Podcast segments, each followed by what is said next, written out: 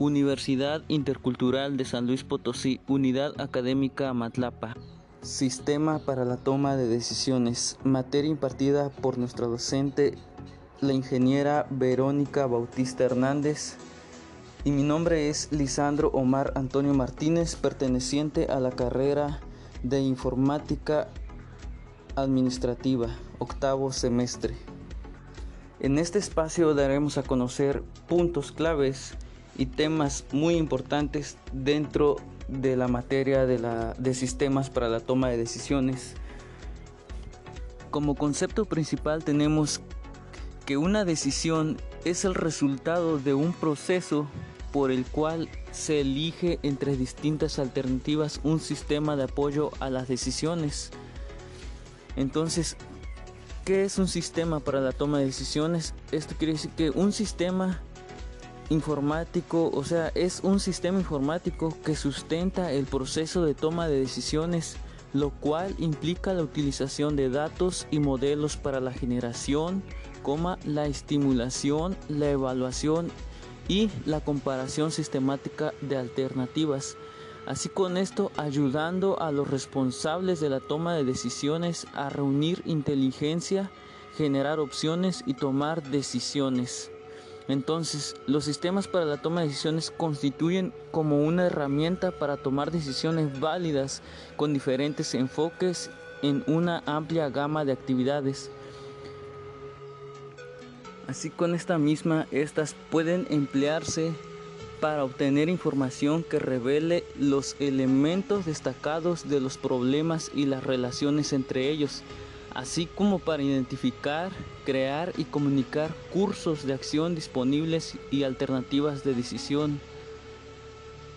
Entonces, este proyecto de audio podcast busca analizar los fundamentos y tendencias de estos sistemas informáticos para luego modelizar los procesos decisionarios en el área de gestiones de lo cual es la informática eh, en esta carrera que están, nos están impartiendo esta materia. Y entonces a continuación daremos a conocer los siguientes temas que son de suma importancia para poder ver para qué, para qué nos sirve un sistema, cómo estructurarlo y cómo sería su objeto de estudio, su estructuración de, de modelos y también la formulación de problemas como las herramientas necesarias para obtener los datos que son de suma importancia y al final para saber de qué forma nos va a ayudar a tomar decisiones.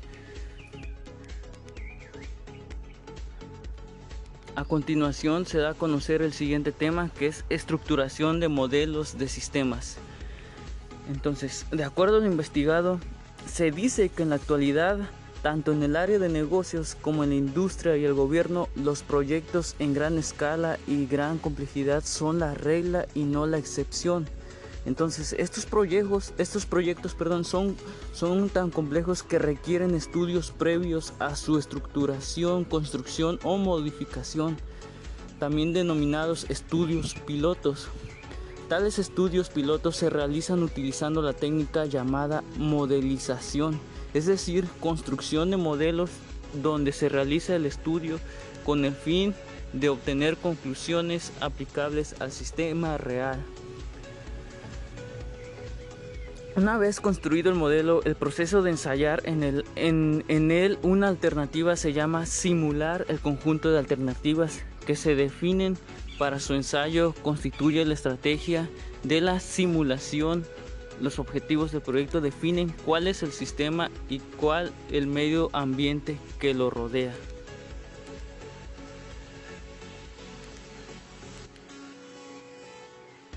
Entonces, la simulación de sistemas implica la construcción de modelos. El objetivo es averiguar qué pasaría en el sistema si acontecieran determinadas hipótesis desde muy antiguo la, la, humanidad ha intentado adivinar el futuro. Entonces se ha requerido conocer qué va a pasar cuando sucede un determinado hecho histórico o también esta simulación ofrece sobre bases basadas o se basa de ciertos eh, acontecimientos o cosas que pueden llegar a pasar de acuerdo a lo que está sucediendo actualmente o cosas así. Entonces se quiere, se quiere decir que entonces eh, el modelo para construir un tema, un, sistema, perdón, debe tener en cuenta todos los detalles que interesen en el estudio para que así realmente represente a un sistema real que sea válido para poder tomar decisiones de acuerdo a las necesidades que tenga cierta organización o cierto tema a tomar.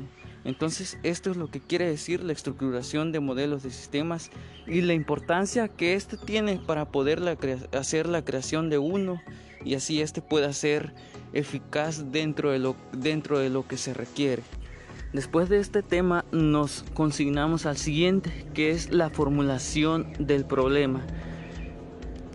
Entonces, se puede decir que la naturaleza de los problemas, los analistas al trabajar en un sistema administrativo con los empleados, administradores o aquel personal que está encargado de la organización o del grupo de personas que van a tomar decisiones, dice que deben estudiar los procesos de una empresa para dar respuesta a las siguientes preguntas. ¿Qué es lo que se hace? ¿Cómo se hace? ¿Con qué frecuencia se presenta?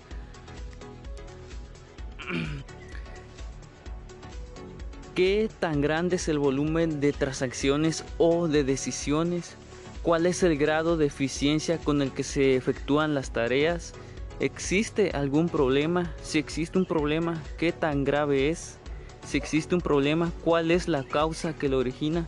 Entonces, se requiere, es para esto se requiere contestar estas preguntas. Entonces el analista tiene que conversar con varias personas para reunir detalles relacionados con los procesos de la empresa, también para adquirir sus opiniones sobre por qué ocurren las cosas, eh, buscar soluciones que ellos podrían proponer y sus ideas para cambiar el proceso. Entonces para ellos se emplean cuestionarios para obtener información cuando no es posible entrevistar en forma personal o a los miembros de grupos grandes dentro de la organización. Asimismo se requiere del estudio de manuales, reportes, la observación directa de las actividades que se realizan en algunos casos como documentos este, para comprender mejor el proceso de la totalidad del problema o de lo que se requiera adquirir.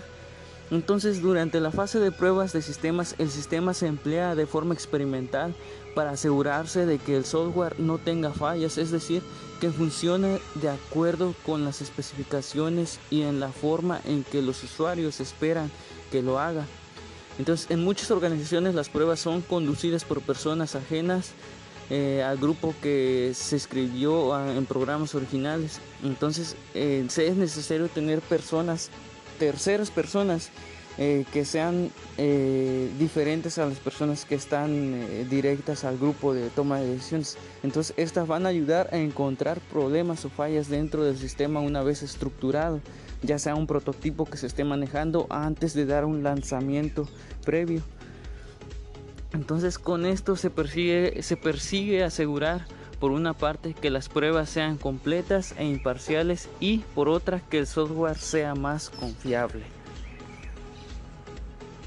Entonces para la formulación del problema la evaluación de un sistema se lleva a cabo para identificar puntos débiles y fuertes. Los sistemas para el soporte de decisiones tienen como finalidad ayudar a los directivos que enfrentan problemas de decisión únicos, o sea, no recurrentes. Entonces, con frecuencia, un aspecto importante de esas decisiones es determinar qué información es la que debe considerarse, ya dada la dificultad de predecir las necesidades de información, entonces es imposible diseñar de antemano los reportes. Entonces, para este tipo de sistemas debe ser bastante flexible para satisfacer las necesidades cambiantes de los directivos. Entonces, los sistemas para el soporte de decisiones son una fuente de evaluación en lo que ocurre a lo largo de cualquiera de las siguientes dimensiones, por así decirlo, operación operacional, impacto organizacional, opinión de los administradores, desempeño del desarrollo, proceso de solución del problema. Y entonces, para estos puntos que son claves dentro de este, entonces son muy, muy importantes seguir los siguientes términos como que son fundamentales para comprender la administración de problemas de, e incidentes que pueden llegar a ocurrir, como de, de, por ejemplo, cómo es que se desconoce el problema o el problema, o buscar incidentes que, permitan ayudar o, por así decirlo, a solucionar este, el problema actual para que el sistema pueda correr correctamente y solucionar los posibles problemas que pueda llegar a tener a futuro. Y bueno, en fin, para finalizar con este espacio de audio, este, continuamos con el último tema eh, que se nos requirió. Eh, de acuerdo ya a lo investigado, este, este tema es herramientas necesarias para obtener datos. Bueno, se dice que los datos o información que va a recolectarse son el medio a través del cual se prueban la hipótesis, se responden las preguntas de investigación y se logran los objetivos del estudio originados del problema de investigación. O es la información que determinado sistema demanda. Entonces los datos son los que deben ser confiables, es decir, deben ser pertinentes y suficientes, para lo cual es necesario definir las fuentes y técnicas adecuadas, adecuadas para su recolección. Entonces, las fuentes de recolección de información usualmente se habla de los tipos de fuentes eh, como son las primarias y las secundarias. Entonces las fuentes primarias son todas aquellas de las cuales se obtiene información directa, es decir, de donde se origina la información. Entonces es también conocida como información de primera mano o desde el lugar de los hechos. Entonces estas fuentes son las personas, las organizaciones, los acontecimientos y el ambiente natural. ¿Ok? Entonces se obtiene información primaria cuando se observan directamente los hechos, o sea, presenciar una huelga, por ejemplo, observar satisfactoriamente el lugar de trabajo, entre otras cosas. Entonces, cuando se entrevista directamente a las personas que tienen relación directa con la situación objeto del estudio, en el caso de que quiera conocerse la opinión de los gerentes sobre el impacto de las medidas económicas en la actividad de las empresas, o la información directa que se genera cuando se entrevista directamente a los gerentes y no cuando se lee un periódico, un libro o se escucha un noticiero. Entonces eso es lo que da a conocer las fuentes primarias dentro de la recolección de información. Entonces ahora nos pasamos a las fuentes secundarias. las fuentes secundarias son todas aquellas que ofrecen información sobre el tema para investigar. ¿ok? Entonces pero que no son la fuente original de los hechos o instituciones. Entonces es lo contrario de las fuentes primarias. Entonces, quiere decir que los, que, que los referencia, o sea, las principales fuentes secundarias para la obtención de la información son los libros, las revistas, los documentos escritos, o sea, en general todo medio impreso, los documentales, los noticieros y medios de información. Entonces, entonces eso es lo que eso es lo contrario de las de las fuentes primarias. O sea, las fuentes primarias es visualizar los hechos, los acontecimientos, o sea, personalmente. Y las fuentes secundarias son todos aquellos escritos, o sea, noticiarios, periódicos, lo que ellos dicen, pero es algo que no viviste y no puedes decir que, que es realmente lo que ellos te dicen, ¿ok? Entonces, cualquiera de estas fuentes son válidas siempre y cuando el recolector siga un procedimiento sistematizado y adecuado a las características del tema y también adecuado hacia los objetivos, al marco teórico, las hipótesis y el tipo de estudio y el diseño seleccionado de acuerdo al sistema que se esté requiriendo, se esté dando a conocer o se esté estructurando. Entonces estos tres puntos son muy importantes dentro de lo que es eh, eh, la materia. ¿Por qué? Porque estos nos van a ayudar a cada uno de nosotros como alumnos, como, eh, como así como personas, ¿verdad? Al querer construir un sistema, no simplemente para la toma de decisiones, a veces hacemos sistemas ya sean para una empresa, ya sea de contaduría, ya sea de administración o ya sea para otra funcionalidad. Pero estos puntos son importantes, ¿por qué? Porque son las necesidades que nuestros clientes o las personas que quieren el sistema, nosotros las debemos de, cubrir, de que eh, la persona que nos esté pidiendo el sistema se sienta satisfecho, se sienta bien al ver su sistema terminado y que no tenga ni una falla, ¿ok?